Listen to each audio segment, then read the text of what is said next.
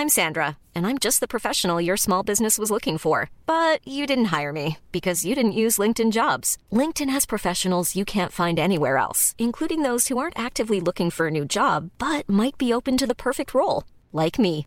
In a given month, over 70% of LinkedIn users don't visit other leading job sites. So if you're not looking on LinkedIn, you'll miss out on great candidates like Sandra. Start hiring professionals like a professional. Post your free job on linkedin.com/people today. Place des fêtes, Antoine Dabrowski sur la Tsugi Radio.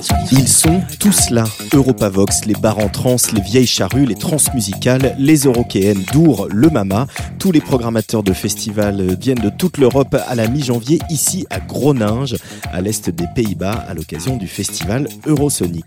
On trouve de tout, de la pop, du rock, des musiques électroniques, du jazz, du métal, du dub, de l'indus, de la variété, du hip-hop et du rap. Bref, c'est l'endroit parfait pour venir faire son marché et commencer à dénicher les groupes qui vont faire sensation dans l'année qui vient.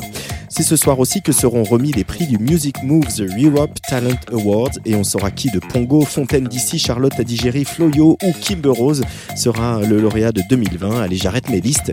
Place des fêtes hors série en direct d'Eurosonic, une émission où on retrouvera aussi la chronique littéraire et même philosophique ce soir de Nicolas Jalaja, consacrée à l'usage du vide de Romain Graziani chez Gallimard.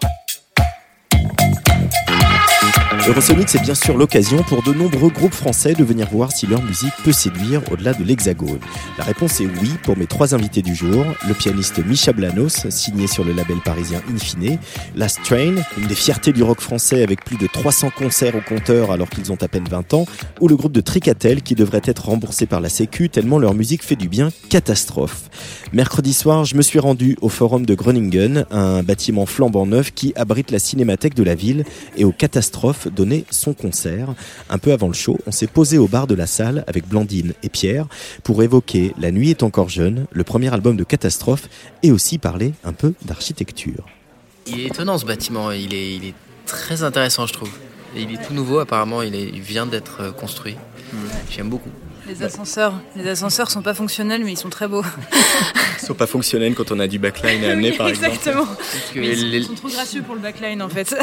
les techniciens nous ont dit c'est un bâtiment qui a été très bien pensé au niveau de l'esthétique, mais c'est pas forcément le plus pratique quoi. Mais Alors ce bâtiment c'est Forum euh, dans la vieille ville de Groningen. J'ai l'impression que c'est un cinéma. J'ai passé très vite. Moi aussi j'ai un peu cherché, j'ai pas trouvé tout de suite euh, l'entrée. Là je vous ai vu euh, juste avant le début du concert. Vous avez un petit rituel. Vous alliez voir tous les gens avec des petits papiers, sans forcément révéler ce que vous faites avec sur scène. En quoi consiste ce petit rituel? Qu'est-ce que vous demandez aux gens, Blandine? On demande aux gens de nous écrire une peur sur du papier, une peur qu'ils ont. Euh, En fait, on a trouvé, on a trouvé ce, ce moyen assez simple pour euh, tout simplement voir les gens euh, qu'il y a dans le public. On, a- on aime bien jouer euh, devant chaque public en respectant sa singularité, quoi. S'adresser à des gens, à des visages qui ont des, enfin voilà, des, gens qui sont pas une foule indifférenciée. Et en fait, euh, on cherchait un moyen de, voilà, de faire ça, de, singulariser les gens. Et on s'est dit, tiens, il faudrait leur demander quelque chose. Et on s'est dit, qu'est-ce qui, qu'est-ce qui nous, nous, qu'est-ce ce à quoi on pense vraiment avant d'aller sur scène, c'est au fait souvent qu'on qu'on- qu'on a peur, quoi. Et donc on s'est dit, on va renverser le, on va soulager en leur demandant à eux euh, de quoi ils ont peur. Donc ils ils- ils l'écrivent sur du papier et on s'en et on s'en sert. Euh, Est-ce que cette volonté comme ça de voir le public, ça se traduit aussi par une volonté de vous montrer Euh, Ça veut dire peut-être aussi des lumières où il y a peut-être plus de faces que dans un concert de rock où euh, les, les visages sont dans l'ombre. C'est une volonté aussi d'être d'aller vers les gens. euh, catastrophe. Ouais. de, de s'exposer en tout cas, je pense. euh, à chaque fois qu'on qu'on va euh, demander les peurs aux gens, euh, ça nous expose, ça nous, ça nous expose aussi ça- au, au ridicule ou au, au vent parfois qu'on peut, qu'on peut recevoir euh, de... On vient d'en recevoir un, c'est pour ça. ouais, ouais, c'est le jeu, quoi.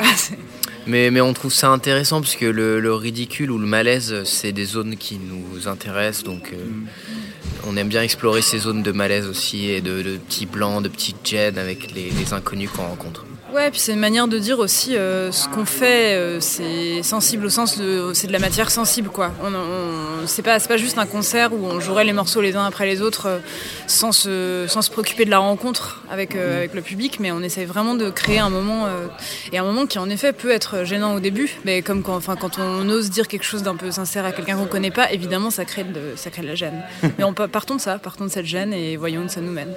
En- entre vous, c'est pareil quand vous écrivez, quand vous composez, composez, quand vous réfléchissez au, spectacle, vous allez chercher, ces, vous exploitez plutôt ces, moments de, de- peut-être de malaise où des fois on se fait mal comprendre ou euh, on parle euh, trop fort, plus fort qu'on aurait voulu. Et ça, c'est des choses qui euh, vous arrivez à digérer, à processer dans la musique de catastrophe?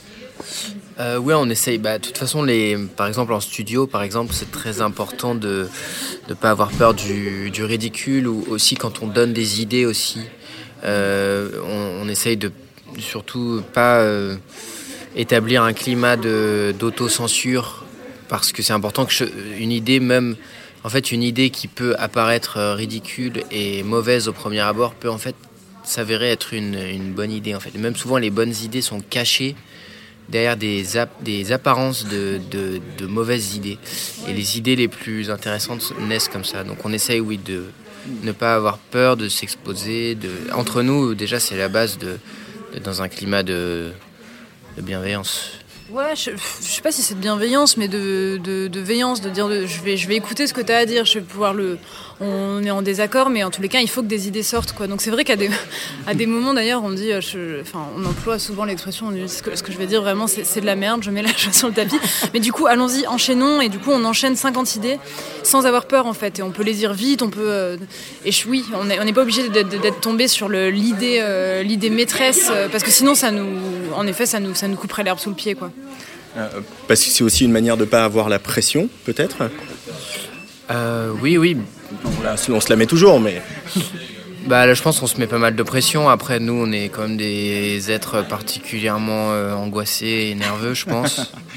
Donc oui, on a beaucoup. Enfin, on, se- on se met nous-mêmes beaucoup de pression, mais euh, c'est important à l'intérieur du groupe d'être, euh, d'être, libre, oui, de se sentir libre, d'exprimer n'importe quelle idée qui nous passe par la tête, et oui, de, de, de faire circuler les, les idées comme une sorte de flux. est-ce que c'est sérieux, euh, la catastrophe? Catastrophe. Euh, oui. Oui et non. Je crois. euh, Oui et non. C'est grave, mais pas sérieux. C'est ce que j'allais dire. Euh, oui, c'est. euh, Je, je crois, je crois beaucoup aux artistes qui ont l'air en apparence, euh, par exemple Philippe Catherine, qui ont l'air en apparence euh, très. Très, euh, ouais, qui, euh, très léger, euh, presque, presque frivole. Et en fait, cette frivolité, je pense, c'est une sorte de politesse pour, au contraire, parler de choses im- impudiquement graves. Et je crois que c'est un peu ce qu'on essaye de faire, quoi, de, de, de- d'être, de, de rester, de rester léger et, et drôle, tout en sachant très bien qu'au fond, on parle ouais, de choses qui sont, qui pour nous, en tous les cas, sont, sont graves, importantes, importantes. Il y avait euh, ça chez Charles Trenet aussi, on disait Catherine, mais Charles Trenet c'était ça aussi, c'était euh, une apparence de légèreté et de swing et sur, avec des, des sujets très très graves et très profonds. C'est une inspiration aussi, ça, Charles Trenet pour Catastrophe. Il y a aussi le rapport au jazz, bien sûr.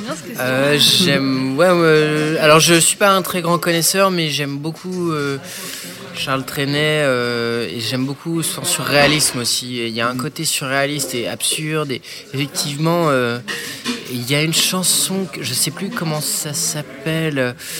euh, une chanson très bizarre très glauque euh, sur une maison. euh, je, je saurais plus.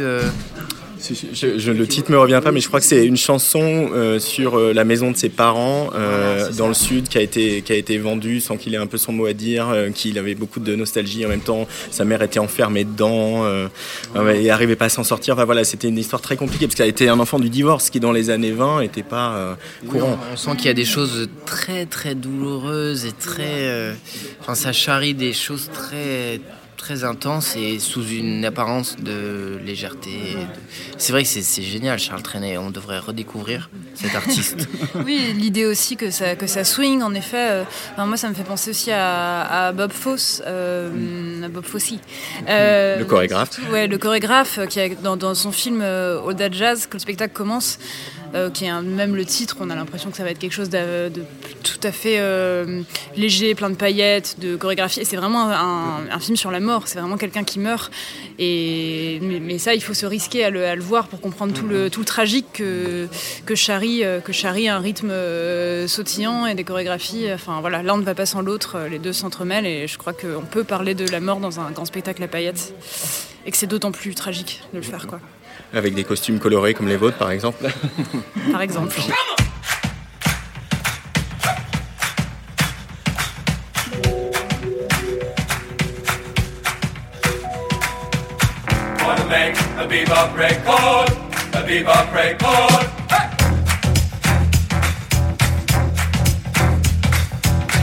Wanna make a bebop record, a bebop record.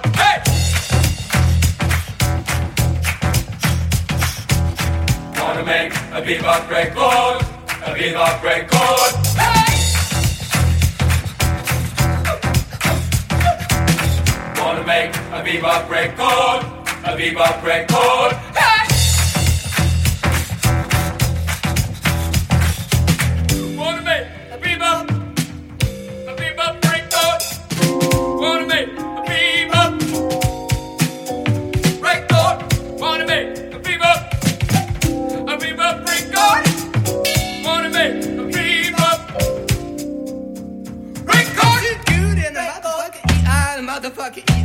Motherfucker, eat all the motherfucker. Yeah. Motherfucker, dee da, the motherfucker, dee da, the motherfucker, dee da, the motherfucker. Sing it, dee da, the motherfucker, dee da, the motherfucker. People records make a people record. Make a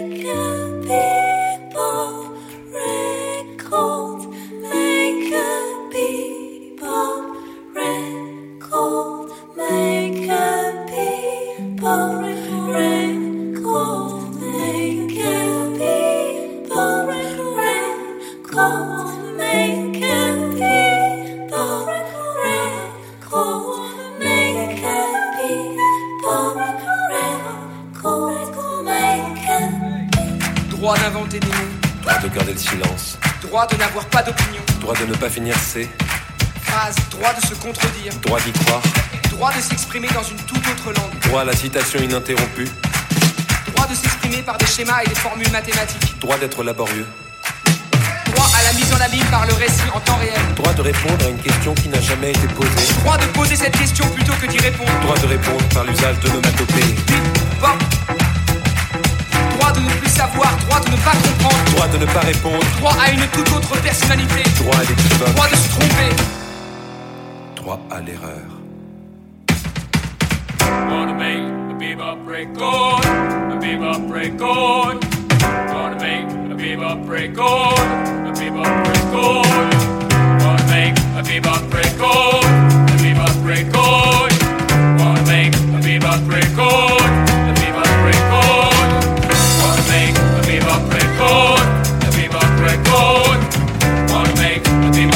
record, viva record. One make a viva record, a viva record.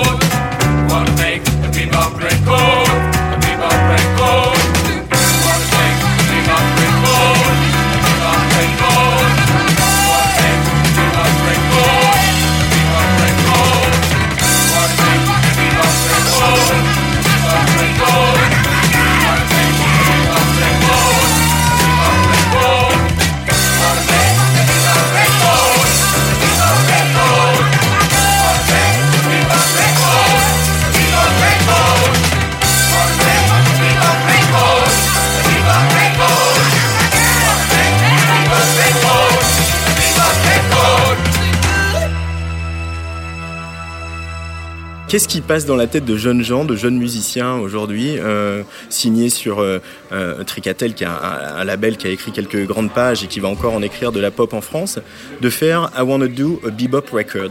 Moi qui, euh, voilà, ayant passé dans le jazz, ça, me- ça me parle, mais c'est aussi cette histoire de ne pas se censurer, de pas s'interdire et de, et de jouer avec là d'où on, on vient. Ouais, ty- typiquement, en fait, enfin, on n'a pas spécialement cherché à interroger ce que ça, ce que ça voulait pro- profondément dire I wanna do bebop record, bien que I wanna make a bebop record. Euh, bien que, en fait, en, en fait, je trouve que les, les, les idées qu'on retient, c'est, il y a aussi un mystère, on sait pas trop d'où ça vient et, euh, et pour ce morceau, on a gardé euh, ce qui m'était venu quand j'avais eu l'idée au piano, euh, juste le dictaphone que j'avais enregistré. euh, je me souviens que j'avais, j'avais dit ça comme ça spontanément sans y réfléchir. Et, et- et on, on a gardé ça parce qu'il y avait une sorte de, de, truc assez bizarre et drôle et absurde et qui en même temps nous semblait faire sens bizarrement. mais- Oui, mais après, dans le, dans le morceau, il y a toute une liste de droits, droit de se contredire, euh. Droit, euh, je sais même plus ce que c'est, droit de ne pas finir ses phrases, droit de, voilà, droit de, de dire voilà au milieu de sa phrase et de l'arrêter là. Enfin voilà, il y a liste de droits un peu absurdes. Et je pense que c'était un peu ça aussi qui nous plaisait de, instinctivement dans le I Wanna Make. En fait, droit de, droit de vouloir faire du bebop, même si c'est pas, euh, c'est complètement inactuel. C'est pas tout à fait du bebop cette chanson. Ça qui nous amuse aussi, c'est que ce soit pas du bebop et qu'on qu'on- même. bah. C'est le, le, le décalage, quoi, en fait. euh, droit, droit aussi à être, euh, à, certains moments, ir- irrationnel, je veux dire, à sortir du registre de la raison, quoi. Et je, trouve qu'on demande beaucoup, beaucoup aux chansons euh, de, s'expliquer euh, de manière euh, logique, cohérente. Et, mais ce qu'on adore, je sais pas, par exemple, chez Bachung, c'est que, c'est que ça fait sens, mais mystérieusement. Et c'est pour ça que ça, dépasse quelque chose, ça nous, ça nous entraîne plus loin, quoi. Et enfin, en tous les cas, on expérimente ça en, écrivant. Là, on est en train de préparer le, prochain disque, et tout est en français. Et je pense que le, sens des paroles est beaucoup plus est beaucoup plus euh, écrit, beaucoup plus. euh, Mais on a essayé de faire attention à ne pas tomber justement dans les rails de la raison, dans un truc trop. euh, trop scolaire aussi quoi trop en fait à un moment se, dire si cette phrase là elle sonne bien et si elle nous fait rire et si elle nous si elle nous aguiche euh, il faut la garder en fait même si on comprend pas exactement pourquoi il faut la garder parce que parce qu'en fait tout ne s'explique pas et on tombe amoureux des gens parce que ce sont des énigmes et des chansons je pense que c'est la même chose on aime les énigmes Euh, c'est- chez Bachung, notamment sur le travail avec Jean Faux, qui avait aussi beaucoup, beaucoup d'éditions. Euh, il y avait voilà, des heures d'écriture, euh, d'enregistrement, euh, coupé, collé, déplacé, etc. C'est un, c'est un process qui vous est familier aussi? On a l'impression que vous vous jamais euh, sans cesse euh, catastrophe. On- euh, ouais, le, le collage ou le. le- C'est assez intéressant. Je sais que David Bowie faisait ça aussi, euh, procédé par, euh, par collage. Et, mais euh, oui, on a, on a fait un peu comme ça euh, avec des post-it à un moment euh, sur. quand au tout début de. Là, le prochain projet sur lequel on travaille, on, a, on avait une grande table avec des, des post-it qu'on déplaçait.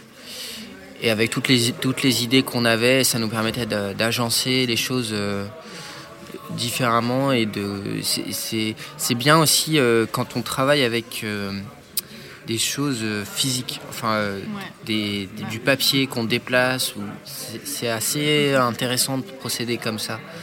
Euh, je ne sais pas si c'est exactement le sens de ta question, mais en tout cas, on aime bien, oui, le collage. Ouais, à, titre personnel, je travaille euh, systématiquement en fait à la, à la main, ce qui change vraiment quelque chose, je pense, de ne pas écrire à l'ordinateur. Je veux dire, déjà on travaille, euh, on n'utilise pas d'ordinateur avant une certaine phase. Enfin là pour le disque qu'on prépare et pour tous les derniers morceaux là qu'on a qu'on a travaillé, euh, on, répète tout à 6 dans une même pièce. On essaie vraiment d'être dans la matérialité, dans la physique quoi, d'être avec vraiment des instruments, de se passer le plus possible de machines et enfin pour mon cas d'avoir des vraiment des carnets, des carnets où on peut raturer, où on peut découper, où en effet on voilà ouais. J'ai un cahier. On peut déplacer les mots, on peut et en fait même sur un plan euh, graphique, le fait soudain d'écrire une phrase en plus grand qu'une autre, ou en fait fait- que certaines idées euh, prennent comme naturellement plus d'importance que d'autres. Et moi je crois beaucoup à la matérialité. Ouais, je, pense- je- je pense qu'il faut se méfier de, de ce qu'on perd en faisant tout sur ordinateur où c'est trop propre trop vite. Et je crois je crois qu'il faut une sorte de tambouille un peu sale. Quoi. Il faut que ça macère avant que ça devienne quelque chose d'intéressant. Y avait, pardon, tu voulais rajouter quelque chose, Pierre Il y a quelque chose que j'ai lu dans une interview que vous avez donnée, euh, notre rapport à l'écologie. Vous parliez de, de l'écologie de la musique, de l'idée que peut-être que, le- que les chansons, elles pourraient aussi être euh, dire qu'on les achète pour les écouter euh, cinq fois, dix fois, et puis qu'après elles disparaissent. J'ai- J'aime bien cette idée aussi de dire que euh, finalement euh, l'écologie, c'est peut-être aussi de décider de pas laisser euh, ces chansons indéfiniment sur les clouds et autres. C'est ça qu'il y, a- derrière aussi? Ouais, bah, moi je crois beaucoup. Enfin, je crois que le, le, le, le streaming, euh, je, je, crois, je crois pas trop à ce mode de. de- Enfin, moi je pratique beaucoup, comme tout le monde, bien sûr, mais. Sa longévité, tu veux dire? Non, mais je, je crois pas que ce soit la manière la plus belle d'écouter de la musique, euh, parce que c'est vrai que l'idée de péremption, enfin de. On, a, bien aimé par exemple faire un disque qui ne s'écoute que 50 fois par exemple, comme ça peut être le cas de certains vinyles euh, qui, qui, qui, su- qui s'usent tellement euh, vite qu'on ne peut plus les écouter. Mais en fait, bah, c'est encore la, même idée de matérialité aussi. Je pense que le fait que la musique soit dématérialisée, c'est c'est- quand même dommage, je trouve. Ouais, je crois que ça va avec l'idée de ce qu'on essaie de faire euh, pendant les concerts, à savoir faire sentir que les choses, euh, les choses les plus, bla- les plus belles, enfin quand on les sent, quand on les éprouve vraiment, c'est qu'elles n'adviennent euh, qu'une fois, de la manière dont elles adviennent. Qu'on essaie de faire des concerts qui, qui reviendront pas deux fois de la même manière. Et c'est vrai qu'il y a un peu ce rêve, euh, mais c'est difficile à mettre en place et on cherche. Mais, euh, mais ce rêve de, retranscrire ça dans, dans la musique enregistrée, quoi. Ouais, d'essayer de, d'essayer de saisir un, ouais, de, de, de prendre, de prendre conscience que les choses, les choses sont belles parce qu'elles sont rares, quoi, pas parce qu'elles sont illimitées. Et en effet, il y a sans doute quelque chose de, il y a une réflexion euh, écologique derrière ça, quoi. De rapport au monde, en tout cas, oui. Il y a eu aussi les débuts de catastrophe avec euh, euh, voilà, ce manifeste dans Libération, un livre, un album. Euh, pourquoi tous ces canaux L'album, c'était trop étroit pour euh, la- la- tout ce que vous vouliez faire passer comme sensation, comme information? Bah, c'est- que surtout ça s'est passé, ça s'est passé instinctivement et dans le désordre en fait. On a, on avait écrit des bouts de choses, on avait euh, composé des bouts de musique, on avait fait des, spectacles un peu étranges dans des squats, on avait fait de la radio et tout ça un peu en même temps, de manière euh, parallèle au, gré des rencontres et des envies. Euh, et voilà, du coup, c'est sorti un peu. C'était, c'était pas calculé en fait. On était très, la, la manière dont ça a commencé, on était très. euh, c'est, c'est pas un mot qui est à la mode, mais on était très innocents. Enfin, vraiment comme comme des enfants qui jouent et qui font des trucs en fait et qui les qui les envoient ici et là. euh. et en fait, on s'est rendu compte que que les que que que, que d'ordinaire en fait, il y a, tout est beaucoup plus stratégique et que du coup, les, les gens projetaient sur nous une stratégie étrange. Ils disaient mais quelle est cette stratégie? En fait, il n'y a pas de stratégie. Au Il n'y a début, pas forcément d'intention euh, ou de, de, de plan en fait. euh, mais c'est vrai que euh, on avait plus des idées que des comment dire. en fait, ce qui nous intéressait plus, c'était plus les idées que le, le, le, le, le- que, le, le fait de faire de la musique ou de faire euh, co- comment dire. Le fait d'être spécialiste dans une matière ou dans une autre, en fait. J'ai l'impression qu'on est, on est excité quand on se dit Ah, tiens, ça, ça n'a pas été fait, ou ça, ça n'a pas été dit, ou ça, ça n'a pas été joué comme ça. Ou ça... ça nous excite, en fait. On sent, il y a une adrénaline, et en fait, on sent qu'on est au bon endroit quand on est excité de cet ordre-là. Maintenant, on, va, on change un peu notre euh, fusil d'épaule, si j'ose dire. Non, mais parce qu'on s'est rendu compte aussi que, évidemment, il faut, il faut être euh, lisible si on veut s'adresser à des gens, et que, et que euh, sans doute qu'au départ, on a un peu manqué de lisibilité, parce que justement, on faisait les choses sans euh, sans s'inquiéter de ça. Et donc là, on, est- on essaye de, de- de- de canaliser un peu notre énergie. On s'est vraiment, euh, euh, euh, j'allais dire sédentarisé, c'est pas le mot que je cherche. Sédimenté. Sédimenté. euh, on est on est six et, et là on travaille euh, sur une comédie musicale moderne. Enfin, qui- attention, ne soyez pas rebutés par le mot comédie musicale. Moi, jamais. Mais on, tra- voilà, on travaille là-dessus et ça nous semble être euh, en fait charrier un peu tout ce qui nous intéresse, tout en voilà, tout en nous permettant de travailler un vrai gros projet et pas partir dans tous les sens. Mm. Et donc voilà, c'est l'étape 2 de catastrophe et on a hyper hâte. Est-ce que faire catastrophe, ça vous fait du bien? Ah oui, oui, oui, définitivement. euh, ouais, ça- le fait de jouer, de faire des concerts, de voyager, de aussi d'être en groupe, ça nous soigne aussi de de notre solitude qu'on peut ressentir. euh, pense qu'on a, on- le fait de se retrouver, euh, ça- enfin ça, ça, ça guérit vraiment notre solitude aussi, je dirais. Le fait de faire des efforts aussi. Enfin, je- euh, on est un groupe où on est, ouais, on aime, on aime vraiment travailler. Enfin, je pense qu'on a tous, euh, ça en commun dans le groupe.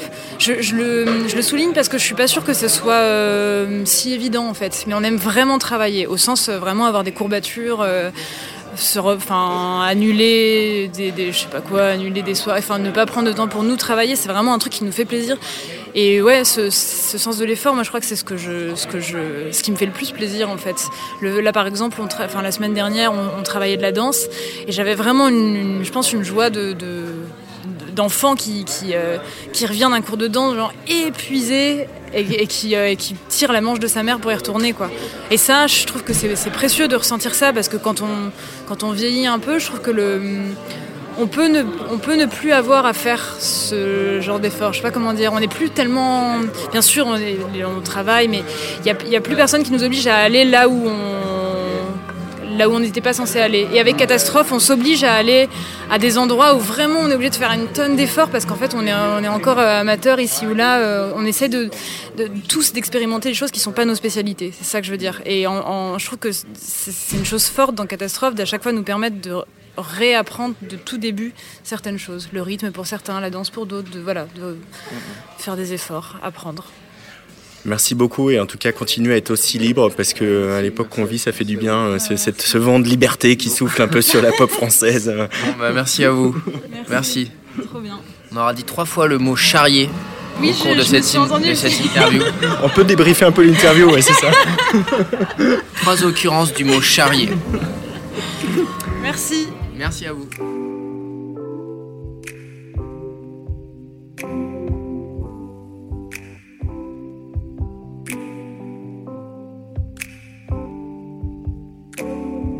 Le jour où nous n'aurons plus le temps d'être pressés. Quand nous n'aurons plus rien à prouver, que nous aurons fait ce que nous avions à faire. Que les piles des mondes d'hier se seront dissoutes et qu'il n'en restera plus que des cendres muettes. Parce que nous n'aurons retenu que le silence. Lorsque toutes nos phrases faciles et décevantes se seront évanouies. Le jour où l'on verra le premier degré courir tout nu dans les rues. Quand nous aurons tué la nostalgie et que nous aurons oublié le visage de David Bowie. Quand nous aurons fini de nous moquer et que l'innocence sera permise à nouveau. Lorsque les statues seront mortes, que nous n'aurons plus peur, quand nous n'aurons plus rien à faire de nous-mêmes d'ici ou même pas. Quand nous apparaîtrons, alors nous serons des héros. Ce jour-là qui est venu, qui est là devant toi.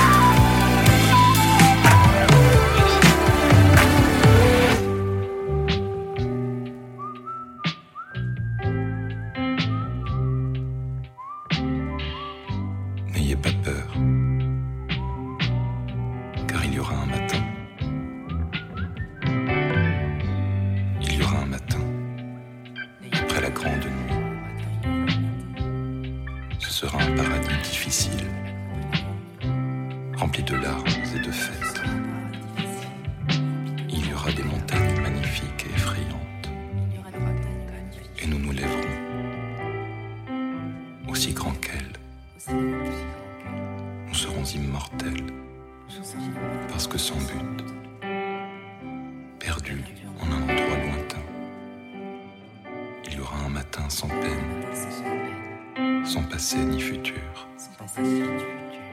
Et nous serons ensemble, nonchalants et libres. Il y aura une heure bleue, où les oiseaux s'arrêteront en plein vol, où les cours d'eau remonteront de leur lit, où l'on pourra dire ce qui est à l'intérieur de nous, car nous n'aurons plus peur. N'ayez pas peur, un matin, après la grande nuit. Ce sera un paradis difficile, rempli de larmes et de fêtes. Allez, on mange ses peurs avec Catastrophe et ce très beau morceau Phoenix, petite pilule de bonheur, ambiance thérapie collective. Il fallait voir les larges sourires sur les visages qui sortaient de la salle mercredi soir ici à Eurosonic. Catastrophe, un groupe qui nous veut du bien et on est très impatient de découvrir leur comédie musicale. Ils seront le 16 février à l'Espace des Forges, ça c'est en Haute-Savoie, ils vont, je les cite, hein, transformer la maroquinerie à Paris en arène à 360 degrés, le temps de trois soirées imprévisibles, intimes et dansantes qui auront lieu le 30 avril, le 25 mai et le 15 juin. Vous écoutez Tsugi Radio, place des fêtes hors série ce soir en direct de Groningen et du festival Eurosonic et on va continuer à parler poésie et même philosophie avec le retour de Nicolas Jalaja.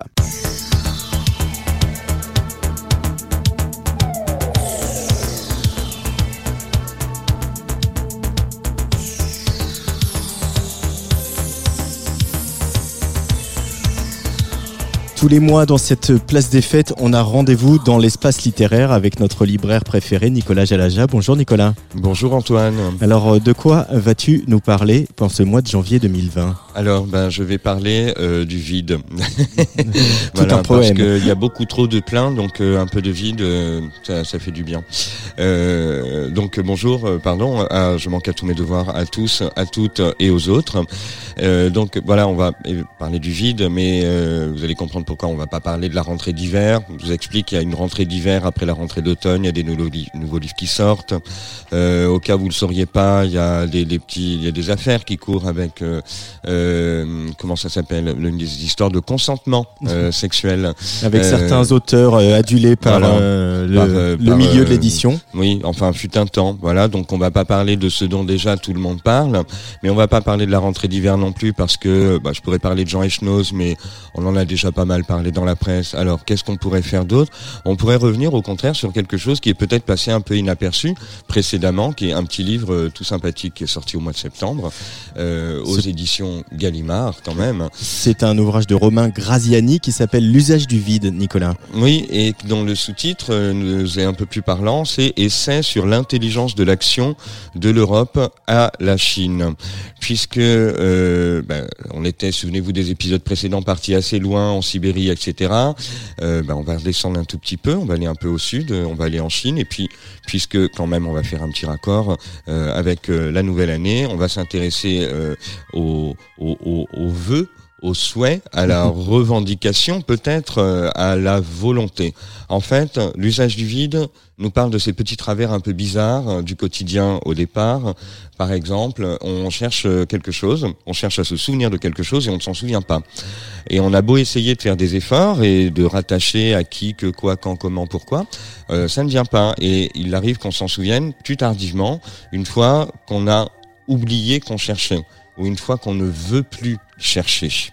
Et donc toute cette disposition un petit peu bizarre qui consiste à précisément euh, atteindre quelque chose quand on ne le veut plus, euh, nous est décrite parfaitement depuis euh, plus de 2000 ans par la philosophie chinoise avec euh, Lao Tzu, Chuang Tzu.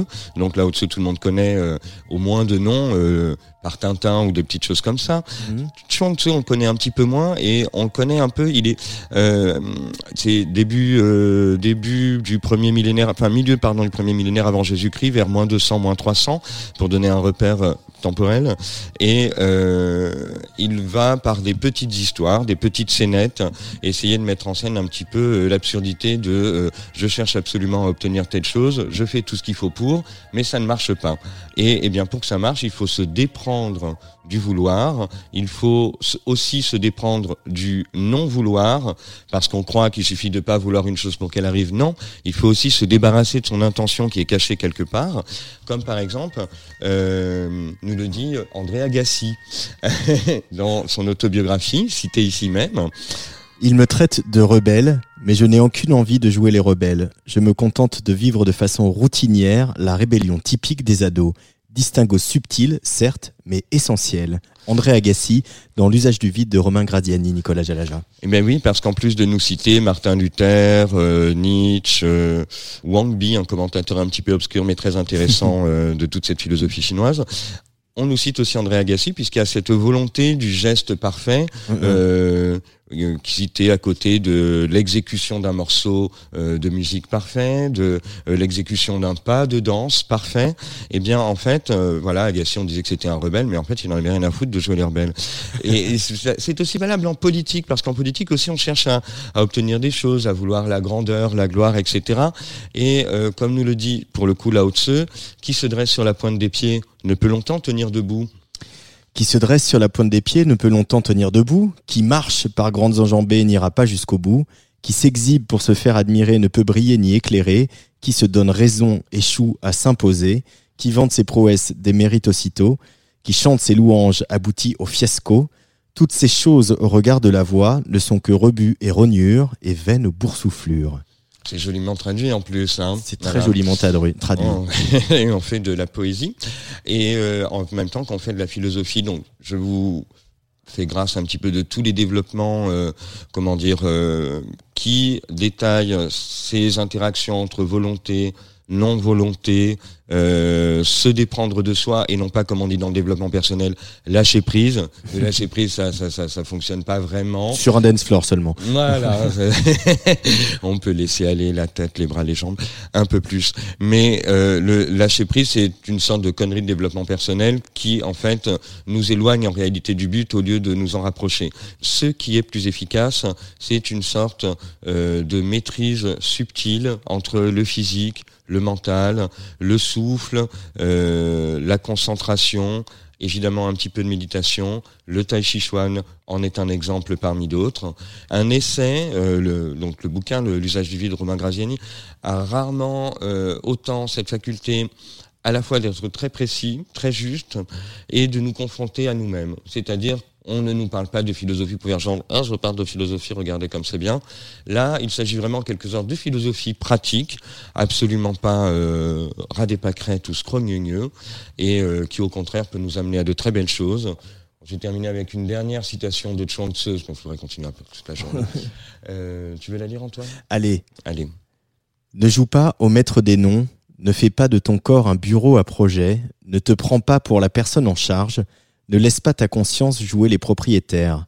Fuse avec l'infini, ébat-toi en restant invisible, déploie pleinement ce que tu as reçu du ciel, sans chercher à voir ce que tu en retireras, demeure vide et voilà tout.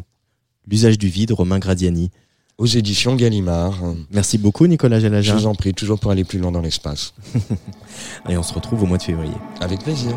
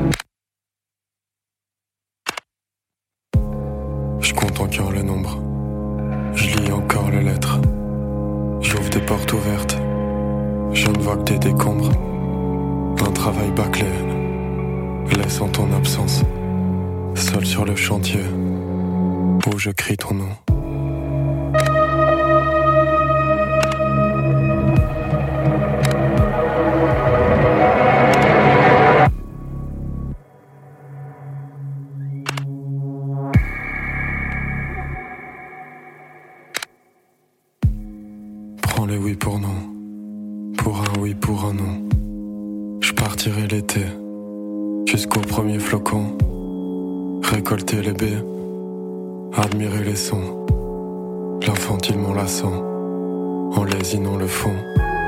Voir ton corps s'emballer, au rythme de nos pulsions. Et danser des ballets, ta grâce en éruption. Une photo développée, écrivant sa bande son. Ta voix s'est envolée, t'enfuis dans un ballon.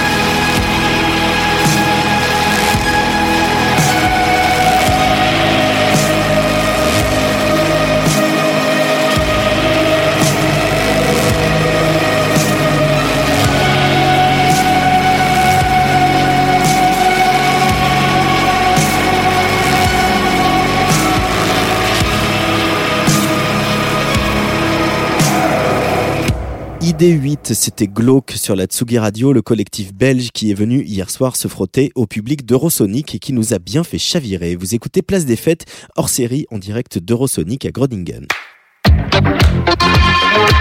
Place des Fêtes, Antoine Dabrowski.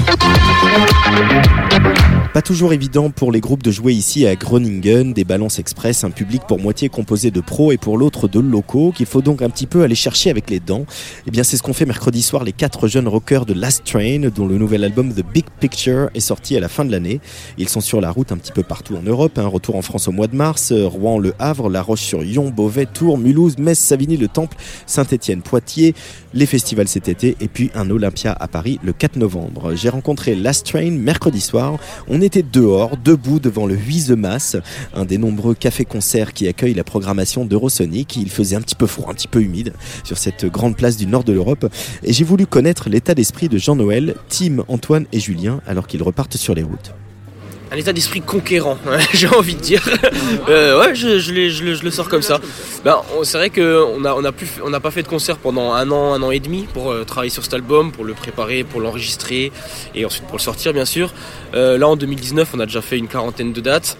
Et puis là, on a la chance de, de repartir sur des petits, des petits clubs, des petits bars dans des pays, dans les pays de l'Est.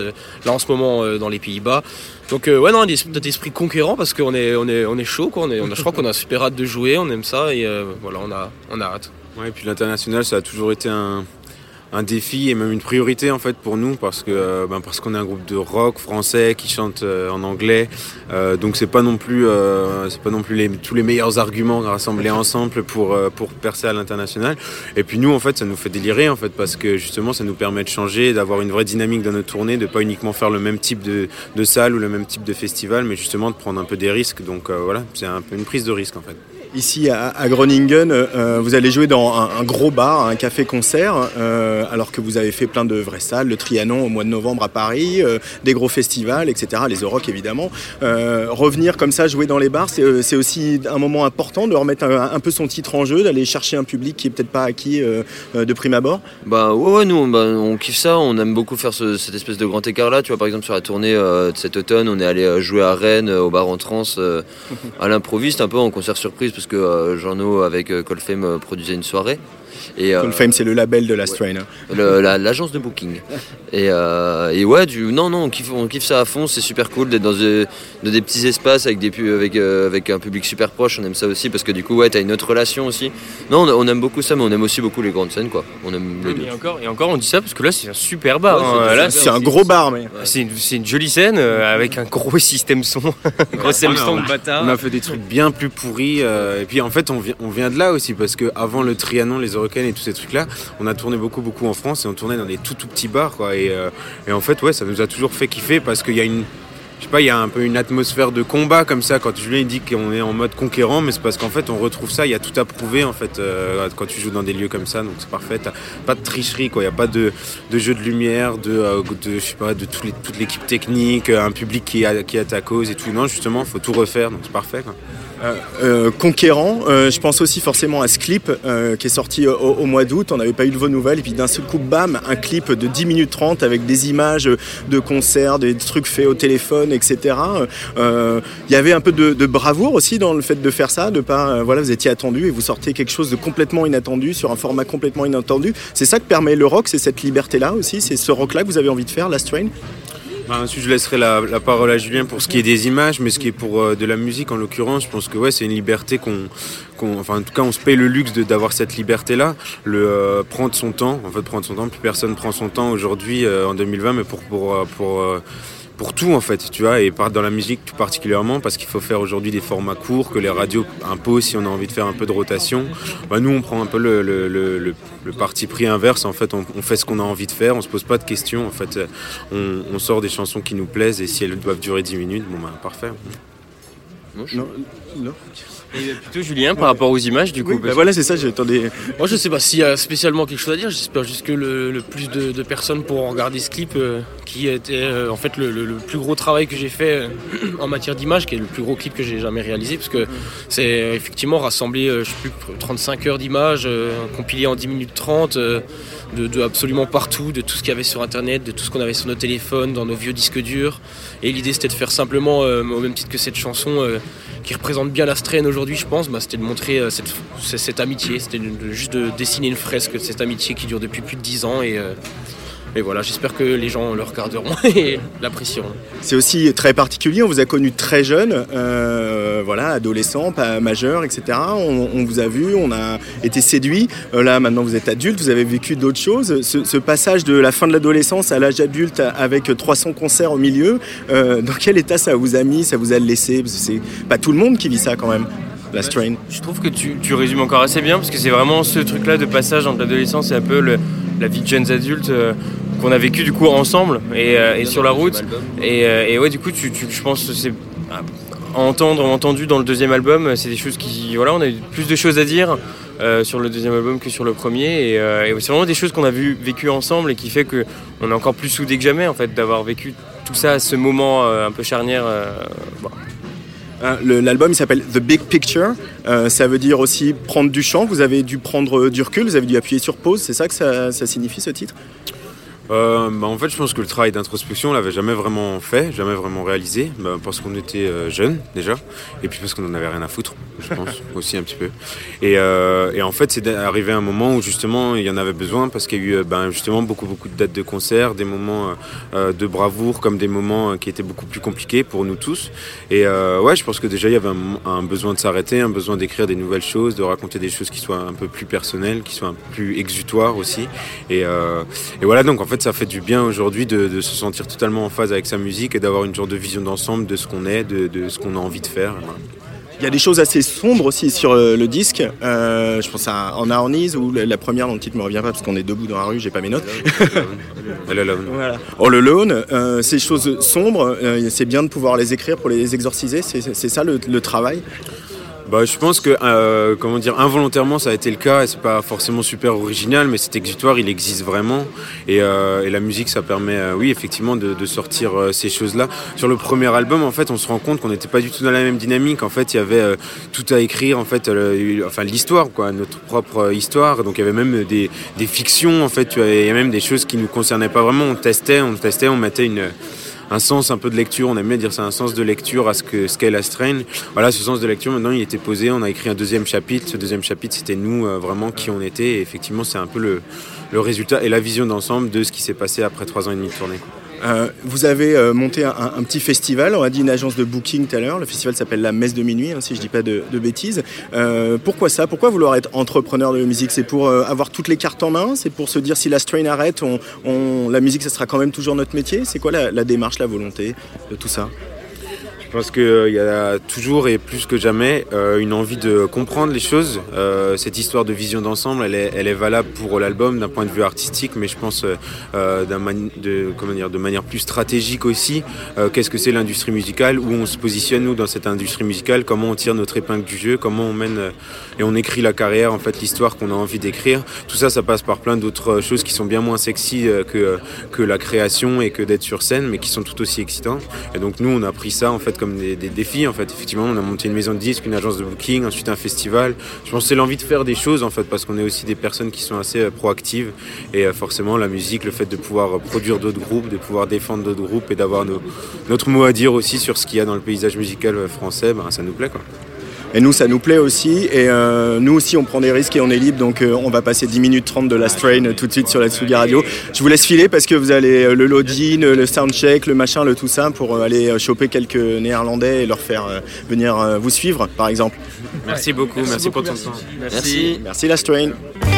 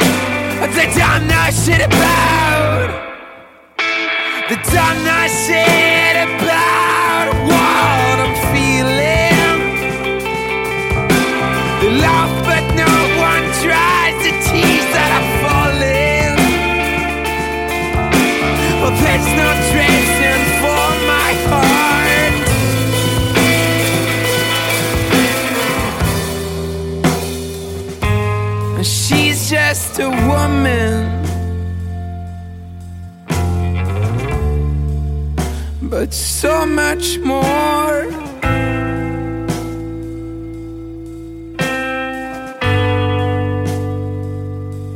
She's just a woman. But so much more.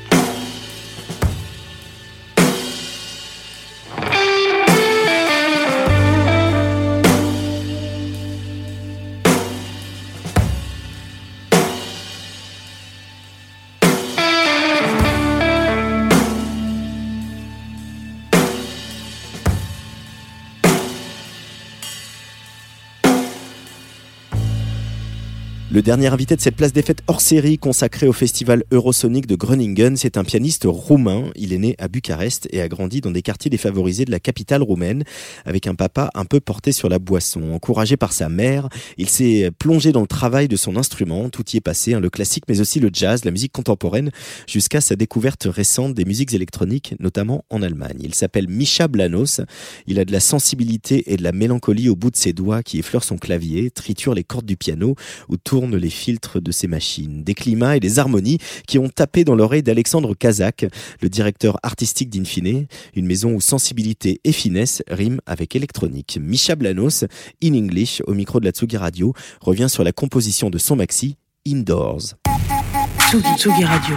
in our society right now, uh, everybody is uh, uh, focused uh, to stay more in the house, you know, and to have this mobile thing, and to um, to um, uh, to make everything possible to stay so- somewhere, like in a cage, or you know. So indoors actually means that you have to uh, uh, to get out from this cage and, and to go out and uh, explore and to make new path. You know. So I think uh, we are living right now uh, a sort of um, um, uh, a time that we we really want to to make everything as simple as possible, but without any effort. So and without any uh, effort and uh, and without uh, exploring new ideas, new stuff, uh, the human brain in in the reality and your soul, I think is going to be more robotic or you know, in this sense. I mean, yeah. So is it a stance about laziness, about uh, giving up, trying, uh, stopping to think or to explore new territories? Would you say? Let's say more about uh, guts. You know, to have guts to make some things. You know, I mean, to explore and to to be free yourself and to and to uh, to do whatever you want to do, but. In the same time to make some new ideas you know and some new things to i mean uh, to have some you know to go uh, uh, at home and to speak with your friends you know and and to have like something to share about it you know. So it's a story or i don't know something you know. Not just the mobile phone not uh, just the laptop uh, and that's it you know i mean this is my my idea with indoors because actually we have to go outdoors but the name is indoors because everybody's doing that Uh, and is music, playing the piano, is for you a way to do that, to go someplace else? Well, uh, from seven years old, you know, uh, I had this. So, uh, so yeah, I think uh, uh, music and the piano, especially for me, is going to be uh, it's uh, it's really uh, something that I can go inside me, you know, and to f- and, and to find some new things about me and to be very realistic, but uh, in the same way, in the same way, uh, very sci-fi. So, uh, well, is depends. So, for example, when when uh, when I'm playing more than uh, uh, six hours, like without stopping, I'm entering in a in a, a so-called meditation. So this uh, this meditation uh, it requires lots of energy to put in in something that is awareness, aware that uh, what you are doing. You know, so music can be also like this, even if it's techno or it is rock or uh, rap or hip hop. Doesn't matter. Know, it is all about how uh, how uh, how are your feelings you know through yeah sorry Uh, but did you uh, have a special training to play these long hours? Uh, or you have to, is there like no physical pain when you play like for more than six hours at the piano? Or you just forget about your body? Well sometimes you forget about your body for sure. I mean you go uh, out from your body and and, and you are uh, you, you can see yourself uh, from up you know? Uh, and uh, the technique requires uh, to every pianist that uh, you, you don't have to uh, uh, to make more that you that you can't. So so so yeah, uh, if you have a good technique, then you can play as long as you want. So you studied piano in Romania uh, from a very young age, like you said, and just uh, on the on your next to your right arm, there are uh, synthesizers, um, uh, samplers, and etc. When did you when did you first encounter electronic music and instruments? Uh, back in uh, uh, Hamburg and Berlin, that was uh, my first love for for electronic music. Uh, uh, for making it, uh, because before I was making also some electronic music, but not so into deep, you know. But Berlin was incredible for me. I mean, uh, everything that I learned there, it's uh, through this, uh, through the electronic stuff, and you, you have the classical part and with the electronic, and those two things are combining perfectly. What's the next step after indoors? Is there going to be another big EP or an album, or is there going to be I don't know field recordings? Are you going to explore new paths? It will be another album. Uh, I'm recording this uh, this album in Paris uh, in April, and uh, for sure it will be more electronic ideas into it. And uh, yeah, I'm I'm actually thinking also about the next album from this one. so so yes, the next album will be more electronic and will be recorded in Paris. How did you meet Infine, and uh, what uh, what do you what do you get along with these people, your label? Well, um, I think Alexander uh, understood my music uh, and uh, he saw uh, the musical way that I want to to express to the public, and that was it. You know, I mean, we liked each other. Yeah. It's a good thing. Uh, would you say that your music relates uh, to uh, I don't know maybe the, the child you were? Uh, is there something very um, of the adult looking back on the child you were uh, in your music? Because I get this kind of melancholy vibe. Uh, Well, back in the days when I was so young, you know, and uh, I was living in a very bad neighborhood uh, back in, in in Bucharest, and uh, the things there were not so shiny, you know. So so yeah, I have lots of experience uh, from that in my music.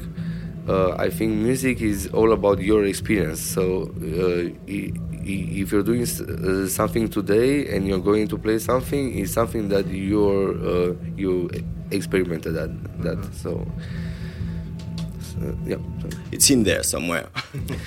it's in here. Yeah, it's in here. Yeah, in the heart. In the heart. Thank you so much, Misha Blanos, uh, for taking the time right after the show. It's pretty hot in here, don't you think? very hot. Very hot. Thank you. Yeah. Bye bye.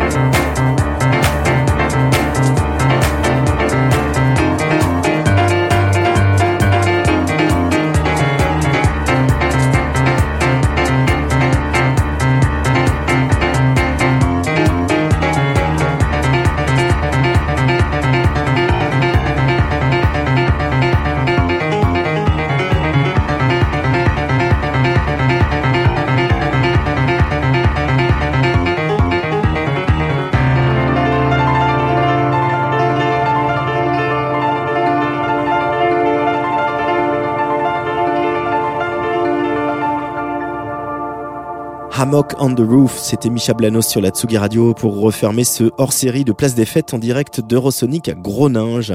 Merci à Thomas Rousseau et Morgane de Capelle d'avoir organisé cette petite colonie aux Pays-Bas. Dans quelques instants, c'est Sam Berda qui prend les platines pour la résidence mensuelle de Days of Being Wild.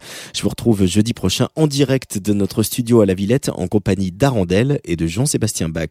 Totsins Vous écoutez la Tsugi Radio avec Pionnier DJ et les magasins Woodbrass.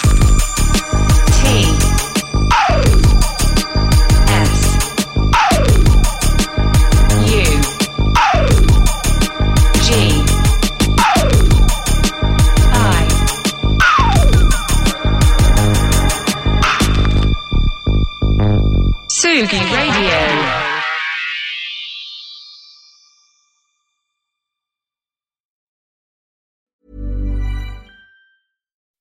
When you make decisions for your company, you look for the no-brainers. If you have a lot of mailing to do, stamps.com is the ultimate no-brainer. Use the stamps.com mobile app to mail everything you need to keep your business running with up to 89% off USPS and UPS. Make the same no-brainer decision as over 1 million other businesses with stamps.com. Use code PROGRAM for a special offer. That's stamps.com, code PROGRAM.